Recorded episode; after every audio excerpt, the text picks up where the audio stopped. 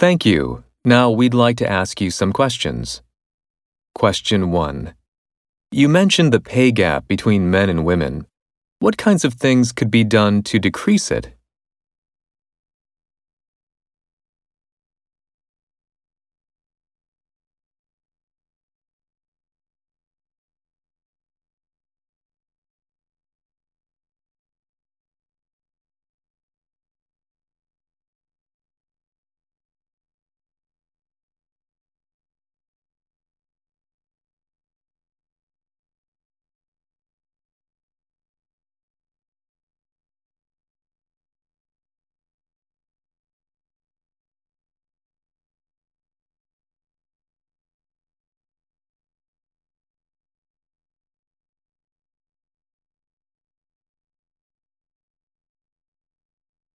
Question 2. In many countries, workers go on strikes to get higher pay or better working conditions. But strikes are rare in Japan.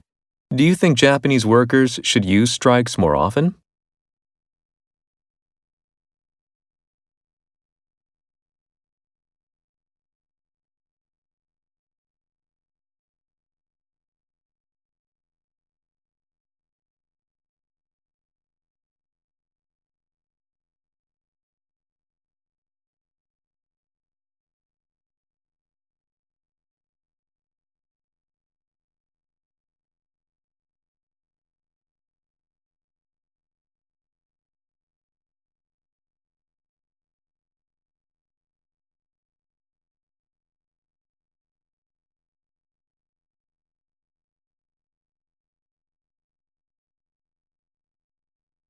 Question 3.